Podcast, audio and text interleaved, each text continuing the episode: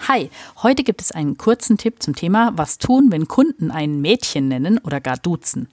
Mein Name ist Sina Kistner, Kunden glücklich machen und mein Beratungsschwerpunkt liegt in der Kundenorientierung. Ärztinnen kennen das. Die werden mit Schwester angesprochen oder ähm, kommen Sie doch mal her und wann kommt denn jetzt endlich der Arzt? Es gibt aber noch viel, viel häufigere Fälle, in denen das vorkommt. Kunden, die einen automatisch duzen oder die einen bitten, mal jemanden zu holen, der sich damit auskennt. Oder Leute, die sogar nach einem ausführlichen Gespräch fragen, wann denn jetzt endlich der Chef kommt, um einen das zu erklären da verstehe ich völlig, dass man innerlich normalerweise also ausflippen will und am liebsten mit dem Fuß aufstampfen würde und ganz klar, äh, ganz laut klarstellen, ich bin hier übrigens die so und so und Fachkraft und wer weiß was alles und ich habe das gelernt, studiert oder wer weiß was. Ähm, und wir haben auch noch keine Schweine gehütet zusammen und da da da und was erlauben sie sich eigentlich? Aber klar, der Kunde steht vor einem, da erlaubt man sich das nicht, da schluckt man womöglich die Sorgen und das soll natürlich auch nicht sein. Klar. Ich konnte neulich einer ähm, PTA helfen, einer pharmazeutisch-technischen Assistentin, also damit einer versierten Fachfrau, die in der Apotheke ähm, Kunden natürlich auch bedient.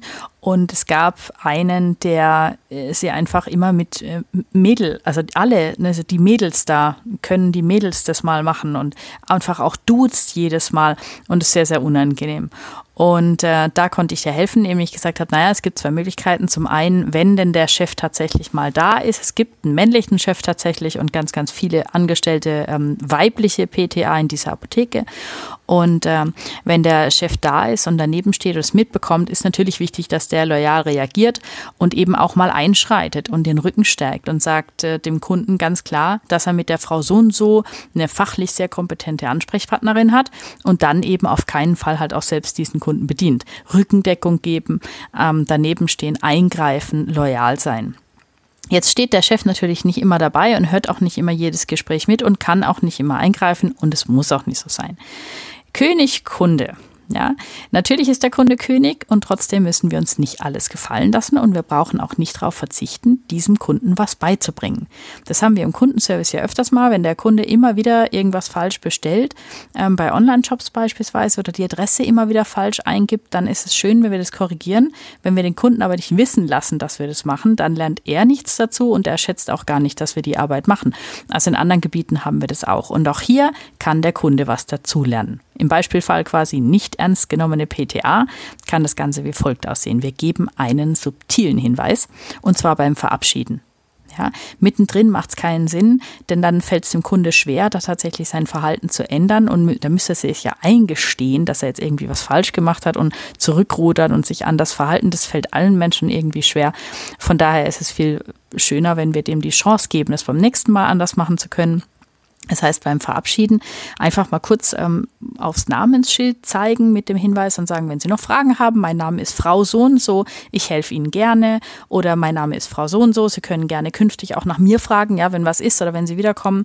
Damit ist klar, dass ich nicht du Mädel bin, sondern die Frau so und so. Und die Geste aufs Namensschild, die unterstreicht das Ganze nochmal und einfach nochmal dazu zu sagen, dass ich gerne die Ansprechpartnerin auch fürs nächste Mal bin, die runde das Ganze irgendwie ab. Selbstbewusst in freundlichem Ton und natürlich der eigenen Sprachpersönlichkeit, da muss jetzt keiner meinen Satz kopieren, dann wirkt das Ganze auch natürlich. Und es ist wichtig, einfach den Kunden lernen zu lassen, damit er, wenn er geht und wiederkommt, einfach versteht, naja, die Frau so und so. Manchmal ist es vielleicht einfach nur Verlegenheit, dass jemand nicht weiß, wie heißt denn die Dame. Ähm, manchmal ist es halt einfach nur frech und vielleicht äh, schlechte Kinderstube, aber wir müssen uns das nicht gefallen lassen. Insofern mein Rat, subtiler Hinweis, kurz aufs Namensschild gezeigt, ausgesprochen, ich bin die Frau so und so ähm, und Sie können gerne nach mir fragen nächstes Mal, um einfach auch zu zeigen, ich bin hier kompetent, ich kann hier auch, was man braucht, den Chef nicht unbedingt für alles und ähm, alles, was hier passiert. Auch ich bin ansprechbar. Ich wünsche viel Erfolg beim Umsetzen. Bei Fragen einfach mir schreiben an kistner.kundenglücklichmachen.de. Vielen Dank fürs Zuhören.